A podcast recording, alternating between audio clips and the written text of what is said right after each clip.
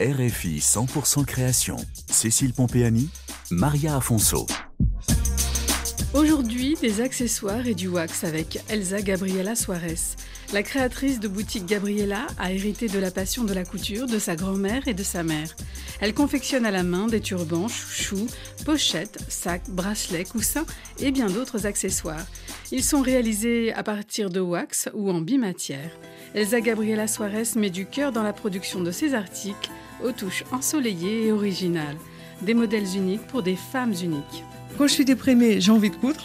Quand je suis en colère, j'ai envie de coudre. Quand je couds, je suis dans un autre monde. Il n'y a plus rien qui se passe. Il n'y a plus rien qui m'attend.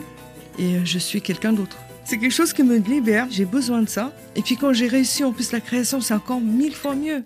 Elsa Gabriela Suarez, fondatrice de Boutique Gabriela. Gabriela, c'est mon deuxième prénom. Et c'est le prénom de ma maman. La couture n'est pas venue comme ça dans ma vie. J'ai vu ma grand-mère coudre et j'ai vu ma mère coudre.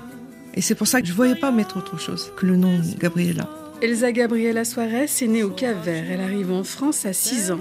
Elle grandit à Paris où elle découvre le wax, ses couleurs et motifs. Pour des raisons financières, elle ne peut terminer ses études de stylisme, mais sa machine à coudre n'est jamais bien loin. Elle travaille dans le secteur de la mode, mais côté vente. Pendant le confinement, elle confectionne des masques et constate qu'après 30 ans de pause couture, elle n'a pas perdu la main. Elsa Gabriela Suarez lance sa marque en 2020. Bandeaux, trousses, pochettes, sacs, coussins, elle fabrique tout elle-même en un seul modèle avec différentes combinaisons de matières. Ses assemblages sont très intuitifs. Elsa Gabriela Suarez met en avant le wax et le velours, des matières qui se valorisent mutuellement. Quand j'ai commencé, j'ai commencé que le wax. Mais après, je trouvais que c'était trop. Bah, ça tue le wax en fait. Du coup, on voit pas la chose de la même manière. La base, c'est le wax. Après vient le reste. Et les associer, parfois, c'est très difficile.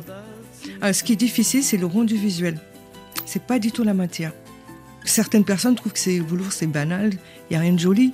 Pour le coup, on le voit autrement. Le wax, c'est très coloré. Le velours peut être très coloré aussi, mais euh, plus banal. Et du coup, grâce au wax, le velours, on le voit autrement. Alors les associer ensemble, ça les met en valeur tous les deux en fait. La créatrice de boutique Gabriella a une méthode de sélection des tissus bien à elle. Le tissu lui parle, une approche créative et affective. Quand je vais en boutique choisir des tissus, tant que j'ai pas le tissu qui me parle, je, je partirai les mains vides, ça c'est sûr. Je prends pas un tissu juste pour acheter. Hein. J'ai tellement d'amour à donner euh, dans mes créations parce que c'est de l'amour. Hein.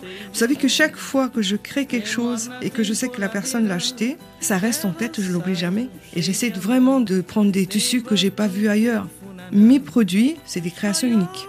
J'en fais pas deux. Donc euh, voilà, si vous avez un sac, bah, sachez que vous êtes la seule à avoir ce sac-là.